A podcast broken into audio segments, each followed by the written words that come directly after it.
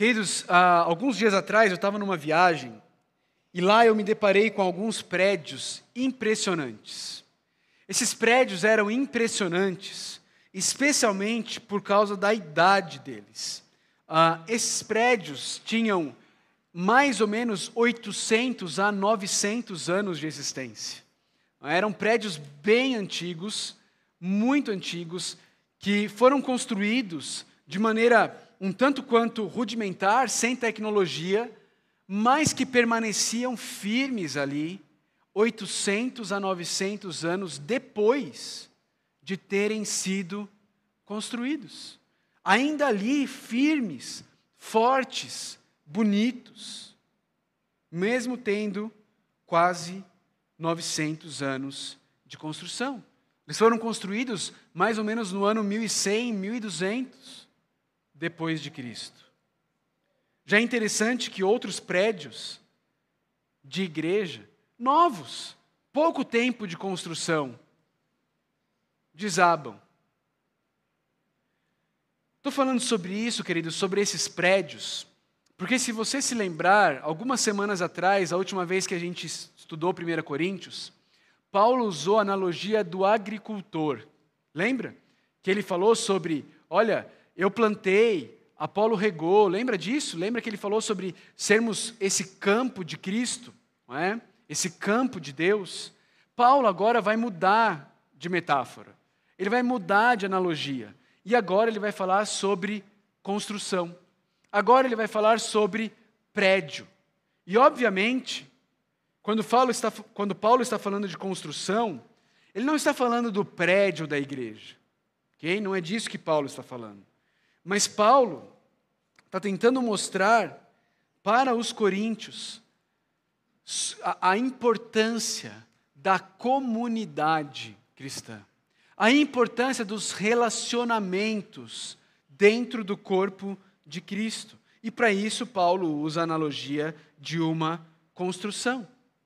Na tentativa de manter esse prédio, entre aspas, de pé, Paulo tenta mostrar aos coríntios o que a comunidade cristã provê para eles, ou seja, o que eles ganham na comunidade cristã. Paulo tenta mostrar para eles quais são as formas como eu e você somos tentados a destruir a comunidade cristã. E Paulo também mostra quais são as razões que nos levam a ter ações que destroem a comunidade cristã. Vamos começar olhando para o que encontramos na comunidade cristã, o que eu e você encontramos ah, fazendo parte, sendo parte desta comunidade. Olha aí no verso de número 10. Paulo diz assim: Conforme a graça que me foi concedida, eu, como sábio construtor, lancei o alicerce. Lancei o alicerce. E outro está construindo sobre ele. Contudo, veja cada um como constrói. Queridos, ah, o que Paulo está nos ensinando aqui, no versículo de número 10, é que eu e você encontramos na comunidade cristã o alicerce sobre o qual nós podemos construir nossas vidas. O alicerce sobre o qual nós devemos construir a nossa vida. E veja que no versículo 11 ele diz qual é esse alicerce. Ele diz que o alicerce que está posto é Jesus Cristo. A comunidade cristã nos dá o alicerce sobre o qual nós construímos nossas vidas e sobre o qual é edificada a nossa igreja. E com isso, eu e você encontramos algo que nós ansiamos. Nós encontramos estabilidade. Eu e você, como seres humanos, nós ansiamos por vidas estáveis por vidas estáveis. Mas a menos que o alicerce da minha e da sua vida seja algo imutável, nós não encontraremos estabilidade. A menos que o alicerce de nossas vidas seja algo que nunca muda, nós não encontraremos estabilidade. Qual é a boa notícia? A boa notícia que o apóstolo Paulo está trazendo é que o alicerce da minha e da sua vida é o Senhor Jesus Cristo, aquele que era, que é e que para sempre há de ser.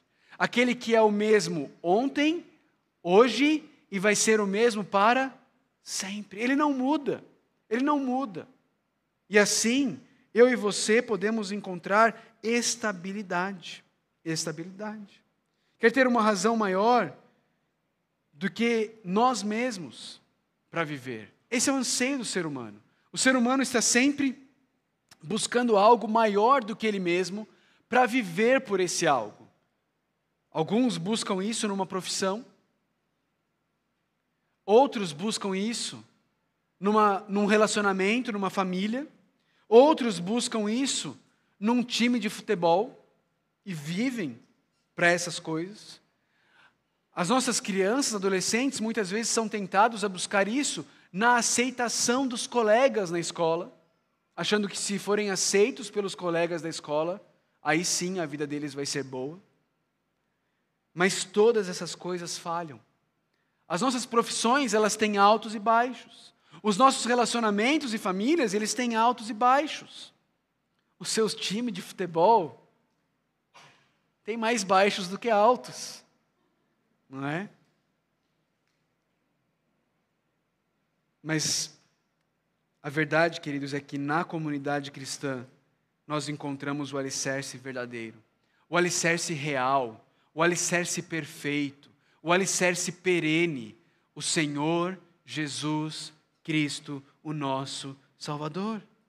E aí Paulo diz que ele colocou esse alicerce, mas o alicerce não é feito, o prédio, desculpa, não é feito apenas de alicerce. Paulo diz ainda no versículo 10, ele diz assim: Eu, como sábio construtor, lancei o alicerce, e outro está construindo sobre ele. Contudo, veja cada um como constrói. Queridos, todo cristão, todo cristão, sem exceções, todo cristão está ativo no processo de construção da comunidade de fé da qual faz parte. Veja que Paulo não diz assim: ei, vocês que não estão construindo, comecem a construir. Não. Paulo assume que todos estão construindo. E então ele diz: Veja cada um de vocês como constrói.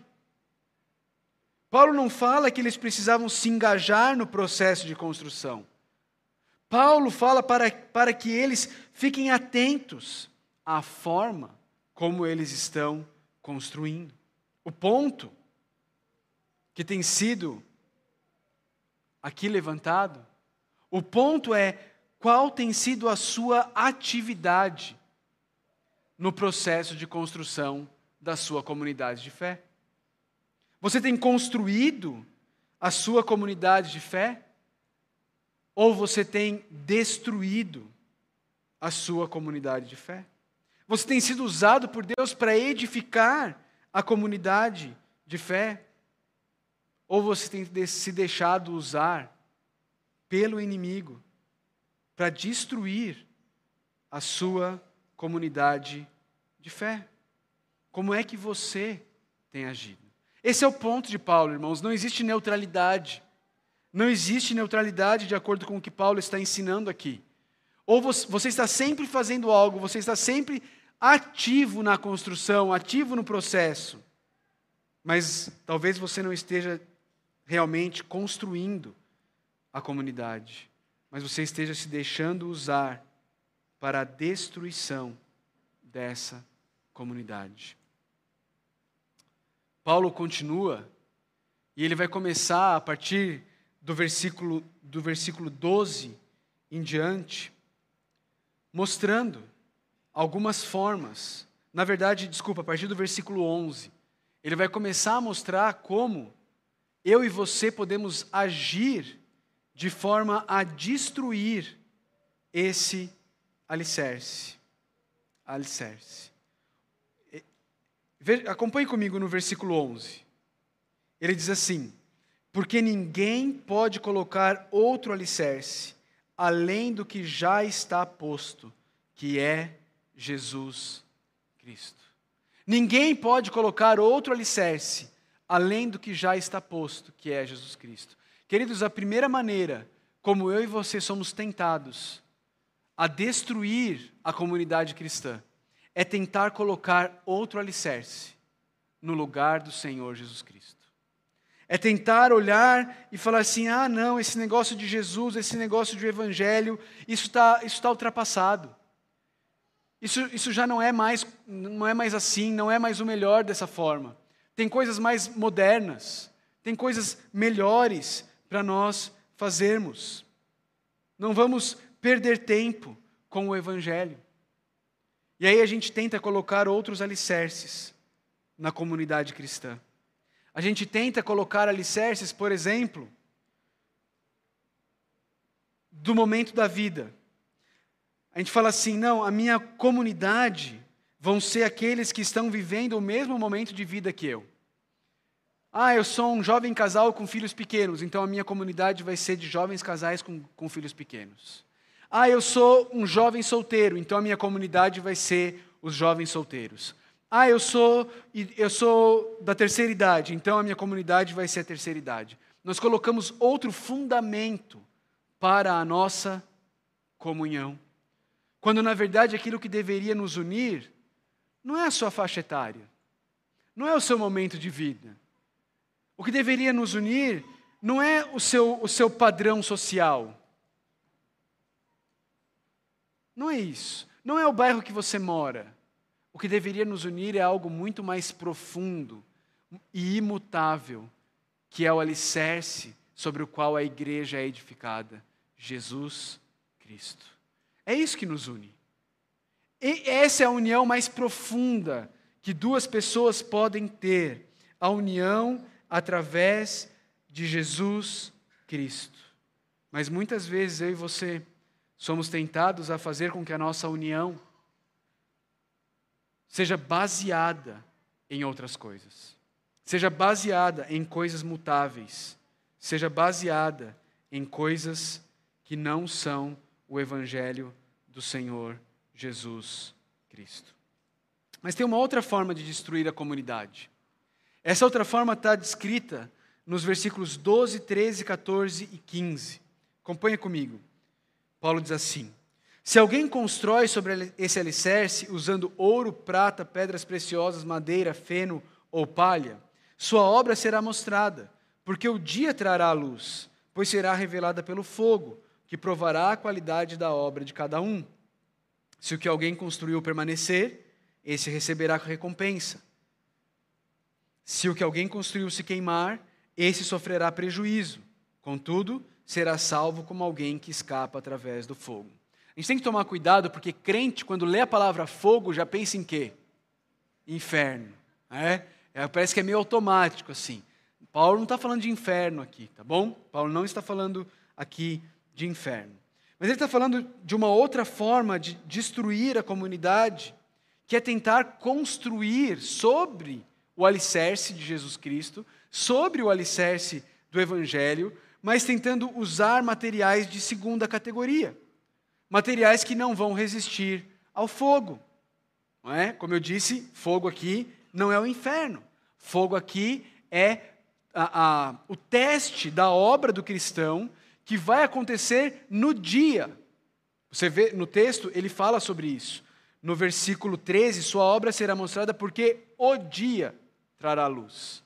O dia trará luz. Esse dia é o dia em que todos nós prestaremos contas a Deus. Todos nós cristãos seremos julgados por Deus, não para condenação, porque já somos salvos pelo Senhor Jesus Cristo, mas seremos julgados para recompensa, como o próprio Paulo diz aqui.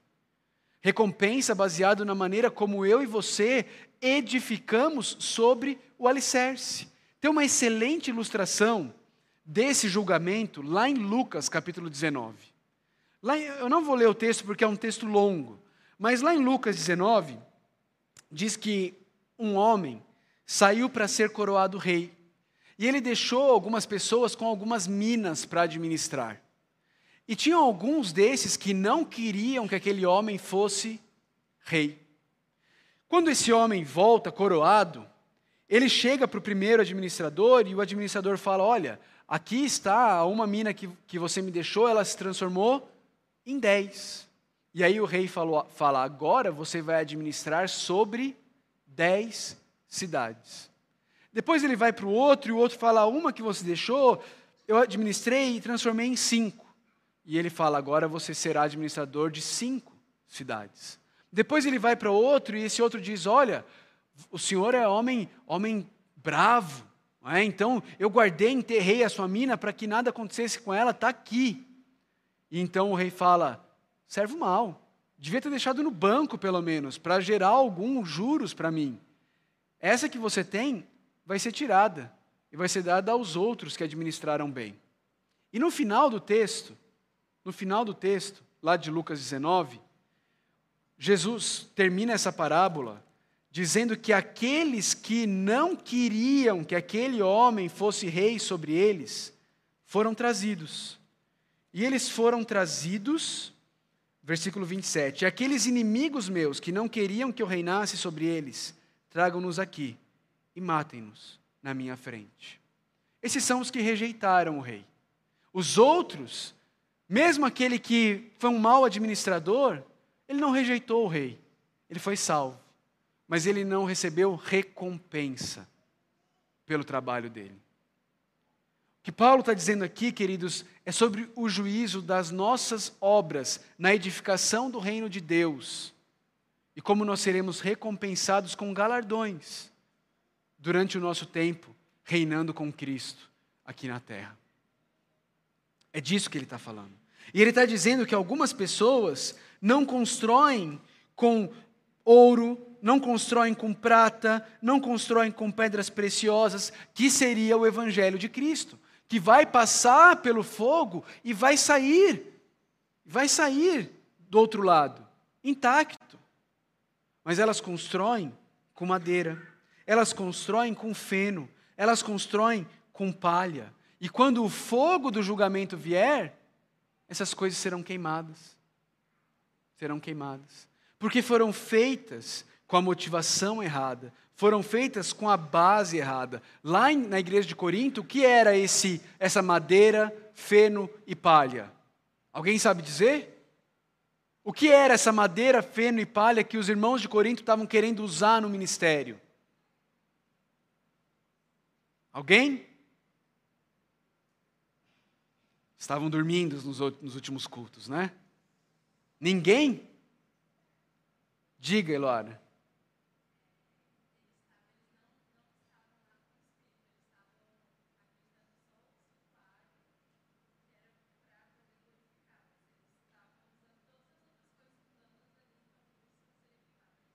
Eles estavam usando coisas mundanas. Para ser mais específico, a sabedoria desse mundo. Lembra que a gente tem falado isso repetidamente? Paulo está batendo nisso. Paulo está dizendo: nós não fazemos o ministério com base na sabedoria desse mundo. Nós fazemos o ministério com base na sabedoria de Deus. Nós pregamos Cristo e esse crucificado, sem eloquência, sem usar recursos de, de oratória. Por quê? Porque nós queremos que a fé de vocês se baseie não nos recursos de oratória, mas em Cristo em Cristo, no Evangelho, ok? Queridos, a igreja tem sido edificada no Evangelho, ou melhor, deixa eu refrasear. Você, como parte da igreja, tem edificado a igreja no Evangelho ou nas modas da nossa cultura? Você, como parte da igreja, tem edificado a igreja no Evangelho ou na autoajuda? Na psicologia, na filosofia, no entretenimento, nas técnicas de crescimento de igreja. Queridos, fazer uma igreja crescer não é algo tão difícil, mas manter uma igreja fiel ao Evangelho de Jesus Cristo, só Jesus Cristo pode fazer. Só Deus pode fazer através de pastores e membros de igreja que estejam dependentes de Jesus Cristo, ligados em Jesus Cristo alicerçados em Jesus Cristo, Veja essa citação do pastor Kevin DeYoung. Ele escreve o seguinte: Se você sabe como fazer uma igreja crescer, e isso envolve qualquer coisa que não seja a palavra de Deus e oração, então não use, porque vai crescer, mas não vai ser uma igreja. Essa é a verdade. Mas, queridos, quantas vezes eu e você somos tentados a edificar sobre o Evangelho sem o Evangelho? Achando que, ok, tudo bem, o Evangelho é o alicerce, mas daqui para frente, não, a gente precisa de outras coisas, pastor. A gente precisa de outra... O Evangelho não é suficiente. Irmãos, sim, o Evangelho é suficiente. O Evangelho é absolutamente tudo que eu e você precisamos, do início da nossa vida cristã até o fim da nossa vida cristã. Nós não precisamos de mais nada além do Evangelho, além do Senhor Jesus Cristo. É dele que nós precisamos. Mas tem uma terceira forma de destruir a comunidade cristã. Está no verso 17. Paulo diz assim: Se alguém destruir o santuário de Deus, Deus o destruirá, pois o santuário de Deus, que são vocês, é sagrado. Irmãos, no versículo 16, não está aqui no slide, mas você consegue ver aí na sua Bíblia, no versículo 16, Paulo já tinha dito que nós somos santuário de Deus. Essa é, esse é um versículo que às vezes ele é mal interpretado e as pessoas acham que elas individualmente são santuário de Deus, o que não é mentira. Mas não é isso que Paulo está dizendo nesse texto. Nesse texto, Paulo está falando da comunidade. Paulo está dizendo que quando nós nos reunimos aqui, como estamos nessa noite, reunidos como igreja para adorarmos a Deus, nós, essa reunião aqui, ela é santuário de Deus. Essa reunião aqui é a habitação de Deus. Deus habita no meio de nós de maneira especial quando nós nos reunimos para adorar a Ele. E aí, Paulo está dizendo aqui no versículo 17 que uma outra forma de, de destruir a comunidade é destruir o santuário, é destruir esse, ajuntamento. E, queridos, a gente pode destruir esse ajuntamento de diversas formas.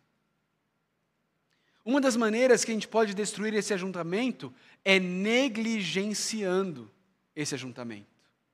É fazendo com que esse ajuntamento seja de menor importância não seja prioridade. Seja algo que, ah, se der, não tiver chovendo, não é? Não chegar ninguém na minha casa, eu não tiver com nenhuma dor de cabeça, a unha não tiver encravada, aí, aí eu vou. Mas caso contrário, tem no YouTube. Só colocar lá, tão fácil.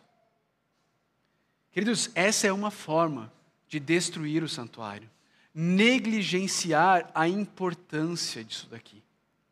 A importância de estarmos reunidos, porque é nesta reunião, não necessariamente nesse lugar, mas é nesta reunião da igreja de Deus que Deus habita de maneira especial. E é interessante, é tão interessante isso, queridos, porque tanto Ezequiel quanto Isaías quando eles profetizaram sobre novos céus e nova terra, quando eles profetizaram sobre a eternidade com Deus, ambos disseram que Deus iria fazer morada no meio do seu povo. Irmãos, quando nós nos reunimos aqui, nós estamos tendo um aperitivo da eternidade com Deus. Deus está molhando os nossos lábios Deus está colocando aquele gostinho de céu na minha boca e na sua boca, toda vez que nós nos reunimos, porque Ele vem habitar no nosso meio de maneira especial quando nós nos reunimos.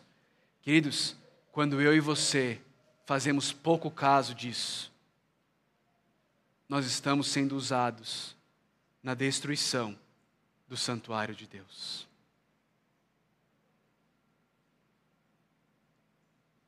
Quando eu e você deixamos de pensar na comunidade e começamos a pensar mais em nós do que em nós.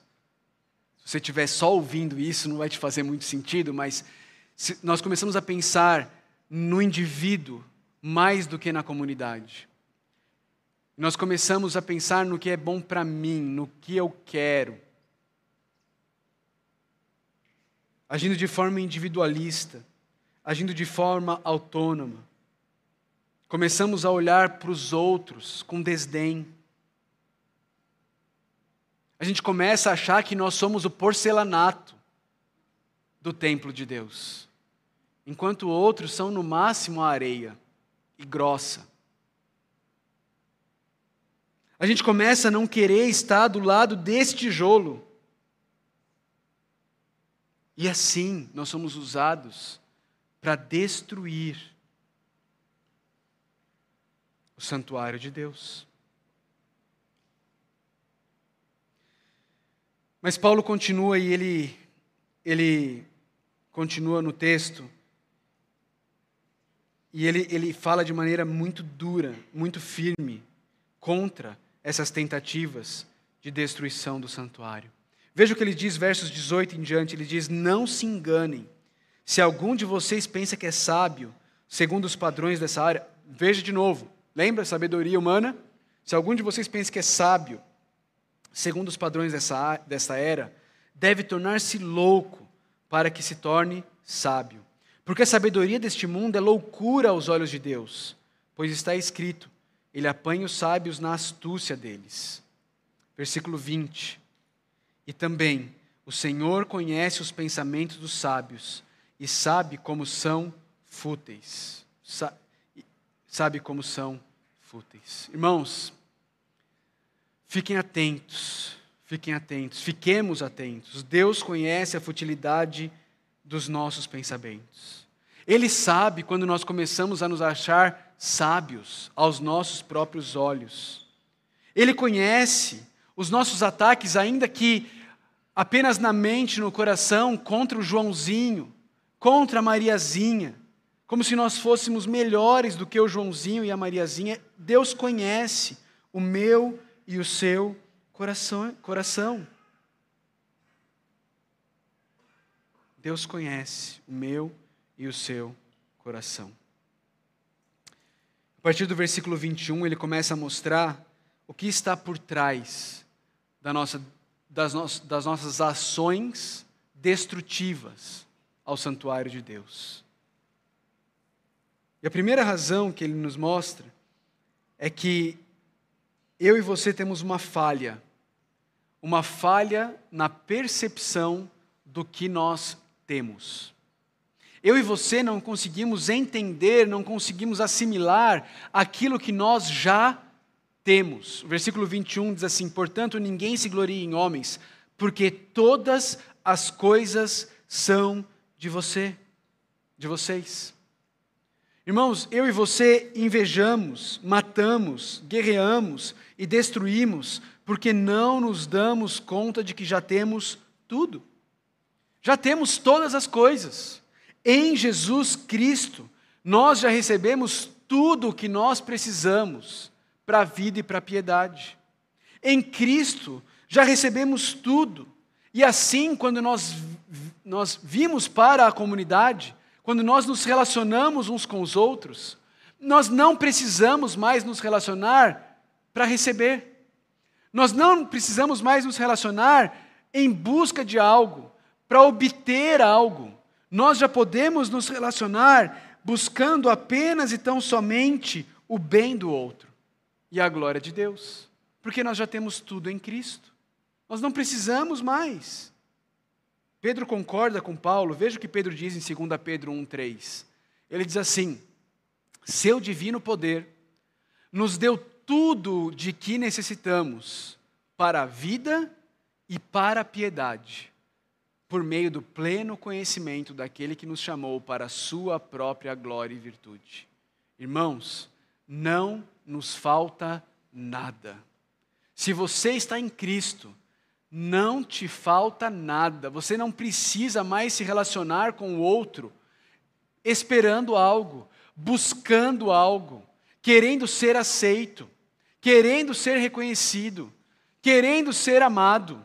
Você pode se relacionar apenas e tão somente para servir, para se doar, para amar, porque em Cristo você e eu nós já temos tudo o que nós precisamos.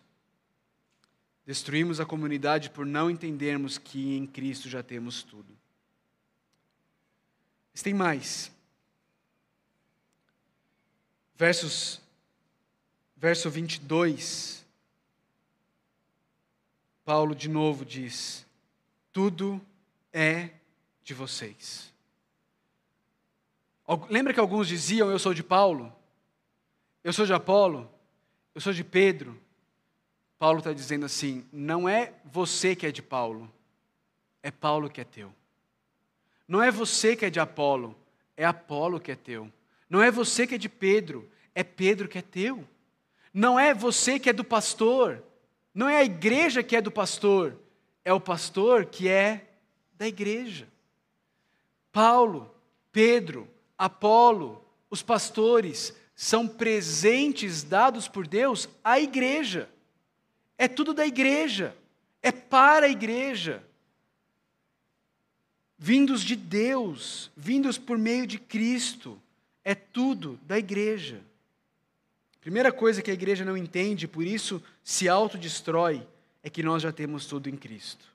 Segunda coisa que eu e você falhamos em entender e nos lembrar é de quem nós somos.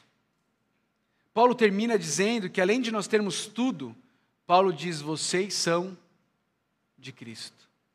Nós não somos de nós mesmos, irmãos. Nós não somos de nós mesmos. Nós somos de Cristo. Nós temos um dono, apenas um dono. A gente não vive para satisfazer as expectativas de mais ninguém, nem as nossas próprias, mas apenas e tão somente as expectativas de Cristo. Ele é o nosso Senhor. Ele é o nosso dono. Nós vivemos para Ele. Nós vivemos para Ele, para mais ninguém. Nem mesmo para nós mesmos. Apenas e tão somente para Ele. Algumas aplicações para nós pensarmos juntos aqui. Como é que você tem agido na construção da nossa comunidade cristã? Como é que você tem agido na construção? Porque você tem agido. Paulo disse: Vejam como vocês constroem. Todos nós estamos construindo. Todos nós estamos envolvidos na construção. Ou a gente está envolvido realmente edificando essa construção, ou nós estamos destruindo essa construção. Como é que isso tem sido na sua vida? Como é que isso tem se demonstrado no seu viver? No seu relacionamento com a comunidade de fé na qual Deus te colocou? O Evangelho é o alicerce da sua vida? Lembra que eu falei no começo? Todos nós buscamos algo para ser o alicerce da nossa vida. Todos nós buscamos algo para nos dar estabilidade. Todos nós buscamos algo que vai ser, a partir dali nós vamos construir.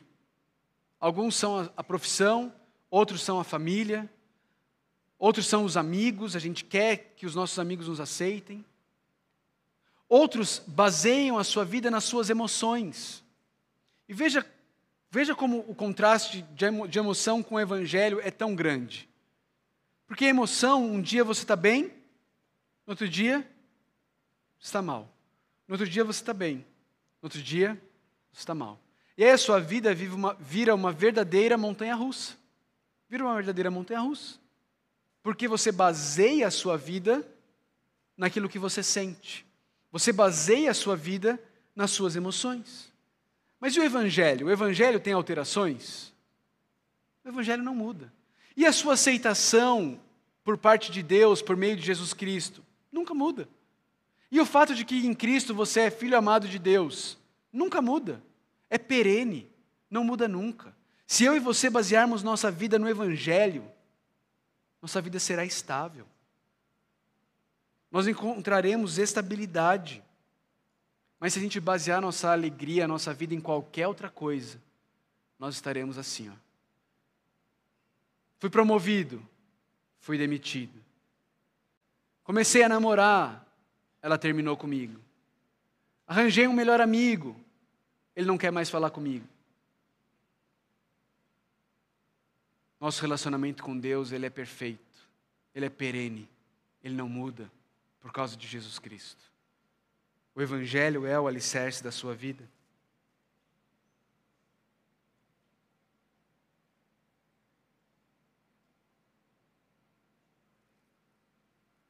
Irmãos, as modas passam. O, o, o egoísmo, o orgulho destrói igrejas. Mas uma igreja alicerçada no Evangelho da graça de Deus é construção firme que permanece. Se você tem visto em você a tendência de querer construir em outro alicerce, se você tem visto em você a tendência de negligenciar o santuário de Deus e assim ser usado para destruir o alicerce, para destruir o santuário, desculpa. O chamado de Paulo para mim, para você nessa noite é se arrependa disso. Existe perdão em Deus, existe graça por meio do Senhor Jesus Cristo. Se arrepende e creia que em Cristo você já tem tudo e que você pertence a Cristo e não a você mesmo. Por isso, você pode ser usado para edificar a igreja, para construir a igreja, para o bem do próximo, para a glória de Deus. Por falar em glória de Deus, esse é o chamado que a gente tem, de construir essa comunidade de fé baseados no Evangelho da graça, irmãos, com humildade, sem ninguém achar que é melhor do que ninguém, com perseverança, porque dias difíceis virão, vêm e têm vindo, com disposição para servir, porque não dá para 30 sentarem no piano e quatro carregarem o piano. Sempre para a glória de Deus. Sempre para a glória de Deus. Nossa igreja ela tem uma ela tem uma declaração de missão, que é essa aí que está na tela. A Igreja Batista Vida Nova existe para glorificar a Deus através de vidas transformadas pelo Evangelho de Jesus Cristo.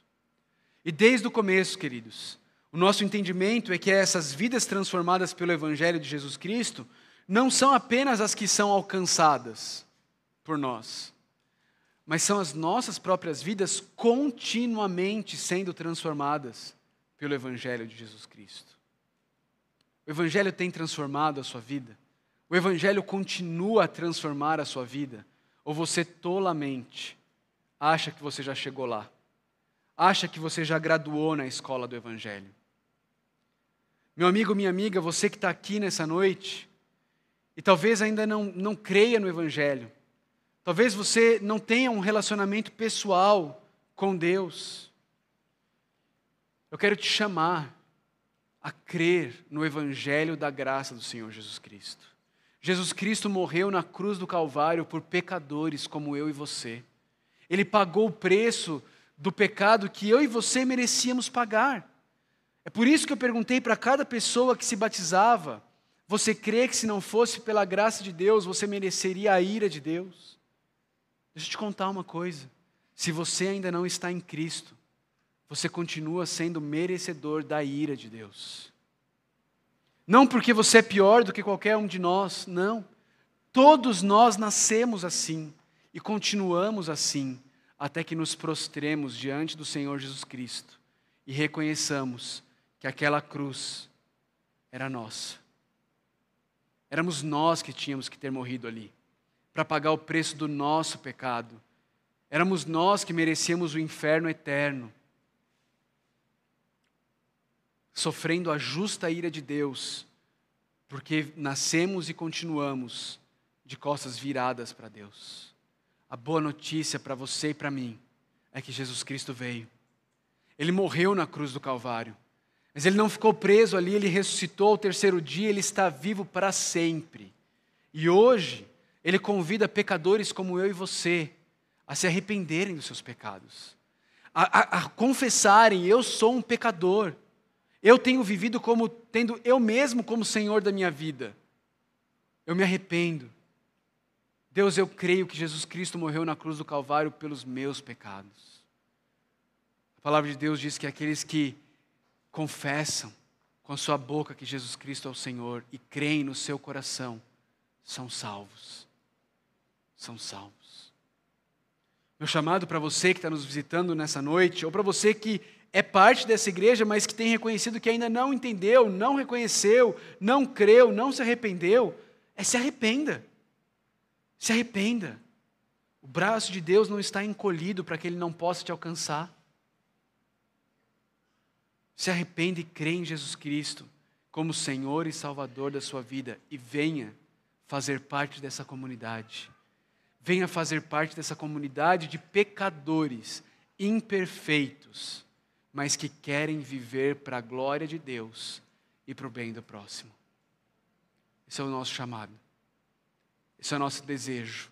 É isso que nós queremos fazer aqui em Caldas Novas. Viver para a glória de Deus e para o bem do próximo, fazendo com que vidas, vidas tristes, vidas desanimadas, vidas perdidas, vidas de montanha russa, possam encontrar o sentido da vida, que é viver para a glória de Deus por meio de Jesus Cristo. Esse é o nosso desejo, essa é a nossa oração. Vamos orar? Senhor nosso Deus, nós queremos colocar diante do Senhor as nossas vidas, Pai. Gratos a Ti por tudo que o Senhor tem feito por nós.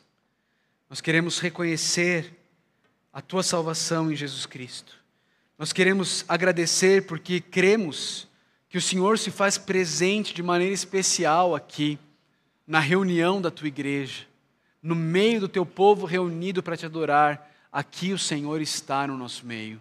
Nós te louvamos por isso. Te louvamos por Jesus Cristo, nosso Salvador. Te louvamos porque Ele nos encontrou quando nós estávamos perdidos nos nossos pecados, mortos, vivendo para nós mesmos, tentando achar nesse mundo caído algum sentido para o nosso viver, achando que em alguma coisa deste mundo nós encontraríamos satisfação, realização, aceitação e só encontrávamos frustração. Mas o Senhor nos encontrou Senhor nos resgatou. O passado já, o passado já não mais tem poder. Porque nós somos novos no Senhor. O Senhor nos redimiu, nos resgatou, nos, resgatou, nos transformou. Obrigado, obrigado. Pai, se tem alguém aqui que ainda não entendeu, não creu, não se arrependeu dos seus pecados, Deus, a minha oração é que o teu Santo Espírito sopre sobre eles nessa noite. Abra os olhos, abra os corações, amoleça os corações, para que eles possam receber a palavra, possam se arrepender dos seus pecados e possam crer em Jesus Cristo para a vida eterna, sendo assim adotados como filhos amados de Deus Pai. Essa é a nossa oração. Essa é a nossa oração. Nós oramos assim nome precioso de Jesus, o nosso Salvador e Senhor. Amém.